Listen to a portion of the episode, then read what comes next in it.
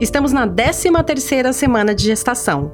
Os músculos e ossos do bebê estão cada vez mais rígidos e ele já possui impressões digitais. Ele pesa em média 25 gramas e tem 8 centímetros de comprimento, medidos da cabeça até o bumbum.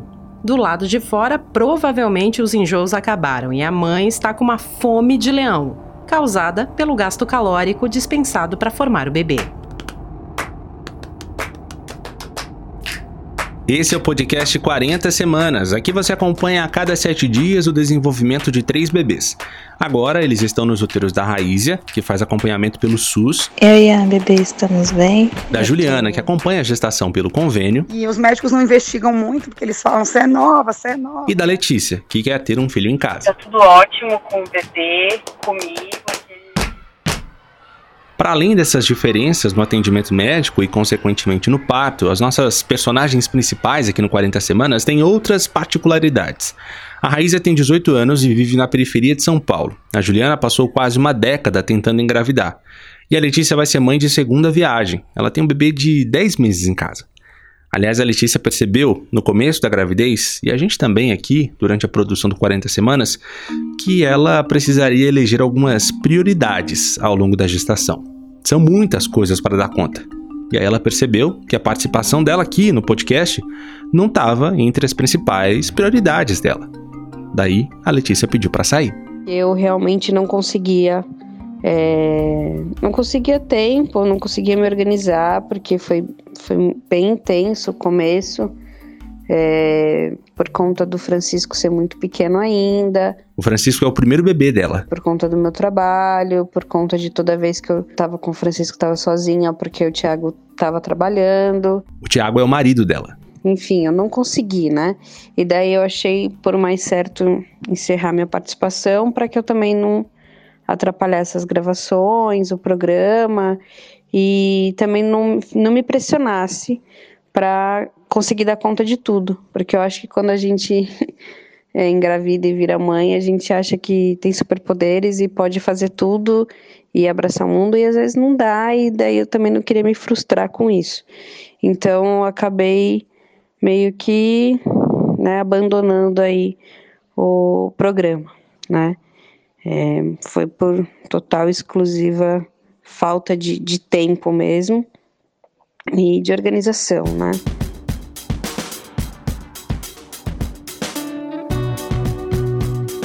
A gente perguntou a Letícia se poderíamos usar esse áudio dela que você ouviu para abrir mesmo o jogo. Afinal, a gente tá falando de maternidade real, né? E ela não deixou a gente na curiosidade não. Antes de sair mesmo de cena, ela contou quem é que tá vindo por aí ultrassom, tá tudo ótimo com o bebê, tá tudo bem mesmo, a idade gestacional bate com, com o tamanho do bebê. E para nossa surpresa, já deu para descobrir o que era e vem mais um menininho aí pro grupo. Então agora a gente está esperando o Antônio. Então, mãe de dois meninos já.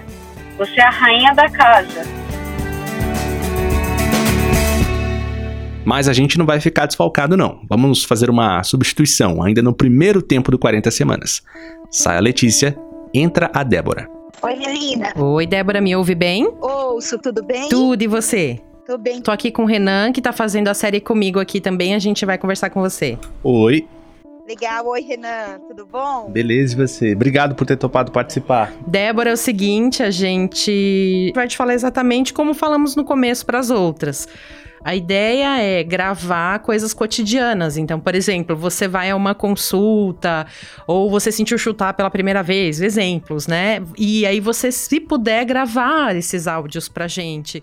Não necessariamente esperar. Como a gente falou no começo, nós criamos grupos de WhatsApp com as mães e elas mandam áudios pra gente falando sobre gravidez. Qual a tua idade? 34. 34, primeiro filho, certo? Primeiro. Quanto tempo você tá? 15 semanas hoje. Assim como a Letícia, a mãe que desistiu de participar aqui do 40 Semanas, a Débora também quer ter um filho em casa. Então, eu sou casada há 11 anos e há seis anos atrás a gente tomou a decisão de que era o momento, que estava tudo certo, então que estávamos preparados para ser pais. E nunca imagina, a gente nunca teve nenhum problema de saúde, então não imaginamos, não imaginávamos é, o que vinha pela frente. Nós sempre pensamos que ia ser algo rápido. E não foi assim. A gente demorou seis anos para engravidar. E tem outro detalhe: a Débora é parteira há 10 anos, já fez mais ou menos 400 partos. Eu tentava sempre é, dividir muito bem e dividir as histórias, saber que a história da paciente é dela, né, que eu estava ali para ajudar e que eu jamais poderia deixar com que isso influenciasse no meu, na qualidade do, do meu atendimento. Mas já assim, um, uns dois anos atrás, uns quatro anos de tentativa, em alguns momentos, por exemplo, quando quando vinha minha menstruação, era, era momento de sofrimento, porque aí isso vinha muito à tona. Então, era uma semana que geralmente eu evitava atender, para não atender com tristeza. Então, assim, eu estava sabendo lidar com isso na medida do possível, assim, mas sempre tinha uma semana que eu estava é, pior, emocionalmente, não estava bem, e aí eu evitava sempre atender, preocupada para que, que o meu sentimento não influenciasse no atendimento. A Débora e o marido buscaram ajuda médica. E nunca foi diagnosticado nada, sempre tudo normal, tanto comigo quanto com o Rafael. E nenhum médico descobria qual era a causa. Nós fomos, entramos num diagnóstico que se chama ISCA. ISCA é a sigla para infertilidade sem causa aparente. Depois desse tempo, o, um outro médico também disse que a única solução para o meu caso, seria a fertilização, que já era mais que comprovado que não conseguiríamos engravidar pelo tempo de tentativa. É, nisso eu fui em um outro médico. É, com esse médico, eu descobri três, três alterações. Então, uma doença que é endometrite, né, que é diferente da endometriose. Então, a endometriose, ela geralmente vai atingindo outros órgãos, é uma coisa mais fácil de visualizar até por uma tomografia, enfim. Endometrite é muito pequena. Então, tive que fazer um exame chamado histeroscopia, onde foi diagnosticado essa doença.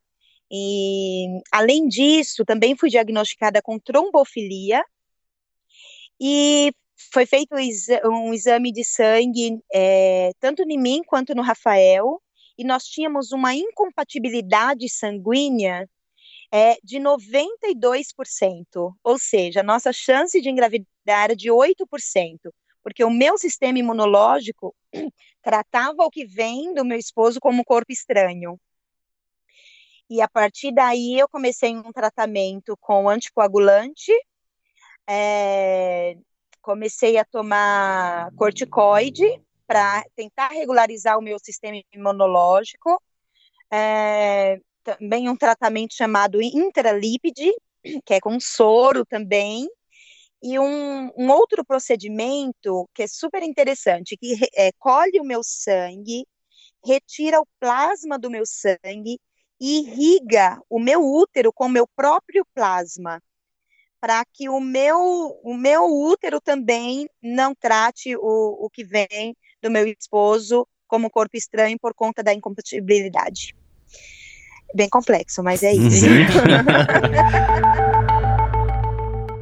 um mês depois do tratamento, a Débora descobriu um cisto hemorrágico em um dos ovários. Foi bem grave, assim, eu rolava de dor, foi um cisto de 8 centímetros. E então eu acabei associando esse cisto com o tratamento e, e pensei, poxa, tá dando tudo errado. O que estava sendo uma esperança acabou que não é isso, tô, não é esse o caminho. Então eu parei com o tratamento por conta própria. Daí passou mais um mês e a Débora engravidou, de forma natural. Mas esse médico foi, foi muito importante, né, por ter descoberto a causa, para a gente entender o que estava acontecendo no nosso corpo. Esse presente da gravidez eu recebi no meio de um turbilhão de desesperança. E, e aí deu tudo certo, a gente está extremamente feliz. Eu fiz a sexagem fetal com cinco semanas. Sexagem fetal é o teste que diz o sexo do bebê. O que é também raro. Geralmente as mulheres descobrem com oito, nove semanas. Com cinco eu já consegui saber que era uma menina. Ela vai se chamar Mariana. E a gente está curtindo assim cada semana. É... E é isso.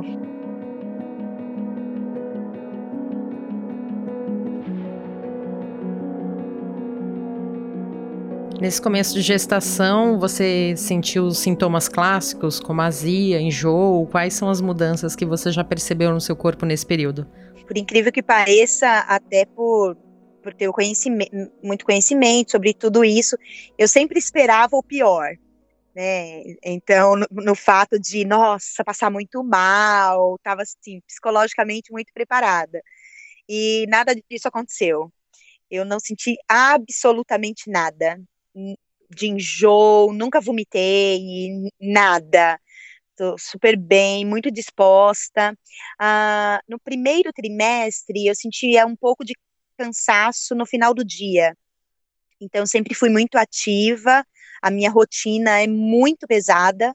Então, eu trabalho. Quando eu não estou em partos, eu estou fazendo consultoria, que é domiciliar. E eu moro na Zona Leste, eu atravesso a cidade todos os dias, então eu estou sempre dirigindo, estou sempre em atendimento.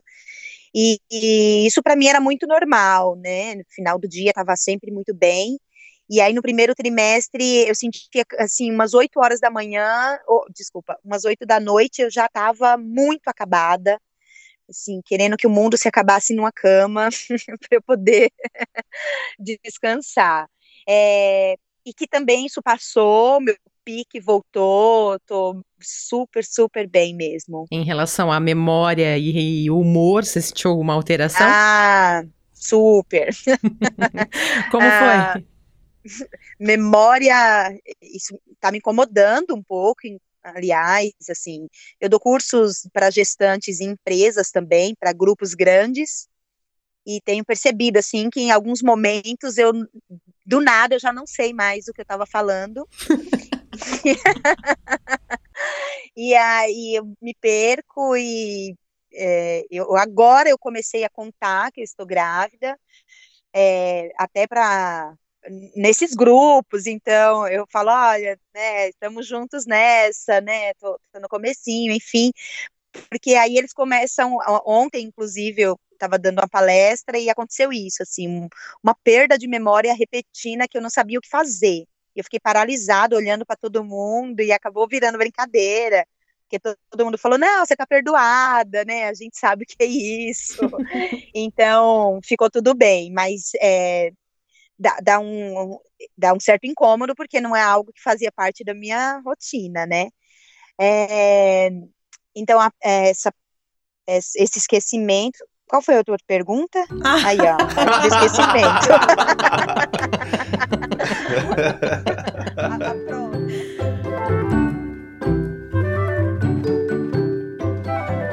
e qual a expectativa para o teu parto? Essa é uma é um, um, uma coisa que eu tô trabalhando ainda na minha cabeça, porque assim, eu sou super da humanização do parto, trabalho com isso, sou ativista da, da humanização, né, sempre lutando para que as mulheres é, tenham parto com muito respeito, e, e ao mesmo tempo que eu tenho uma expectativa que isso aconteça comigo, é, tanto é que eu, a minha opção de, de ter um parto domiciliar não partiu agora, do momento da gravidez, já é algo que vinha há muitos anos, né, por entender que o parto faz parte de um processo natural do corpo, que são pouquíssimas as vezes que a mulher precisa de uma intervenção. É, então, eu entendo tudo isso e eu quero viver isso. Né? Então, escolhi uma equipe, é, mas ao mesmo tempo existe uma preocupação em relação à frustração. É, é, tenho um, uma preocupação muito grande de não, de não conseguir dividir o meu conhecimento profissional com viver uma entrega naquele momento, de confiar em, realmente em quem está comigo, sem querer controlar o que está acontecendo é, de forma racional. Eu tenho, inclusive, dividido isso com a minha médica, com a parteira que vai estar comigo, né, de compartilhar de que, olha, eu preciso me entregar, mas essa é uma grande preocupação. Mas a expectativa é de um parto natural e domiciliar. Você fala do seu parto para as pessoas ou, ou as pessoas deduzem por você ser parteira, trabalhar com isso? Ou você ainda tem guardado essa informação do parto para evitar, de repente, algum comentário que te, te deixa ainda com mais medo? É, tenho guardado totalmente. E isso, assim, é, é, inevitável. As pessoas já chegam perto de mim dizendo: e aí vai ser um parto humanizado, né? Uh, outras dizem: já pensou se você tiver uma cesárea? Uh, outros dizem: será que você vai querer uma cesárea porque, é, porque você já viu tantos partos normais e não quer passar por, pela dor que as mulheres passam? Então, existe sim uma expectativa das pessoas que não é uma coisa boa para mim.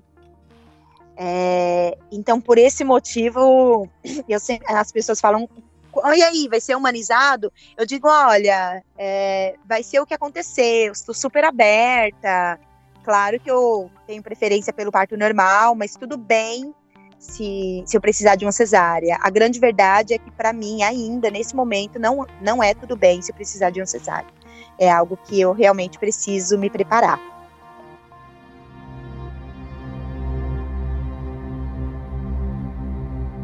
E na próxima semana, uma das nossas protagonistas toma um susto. O médico não quis me preocupar, mas foi estranho não conseguir ouvir o coração do bebê.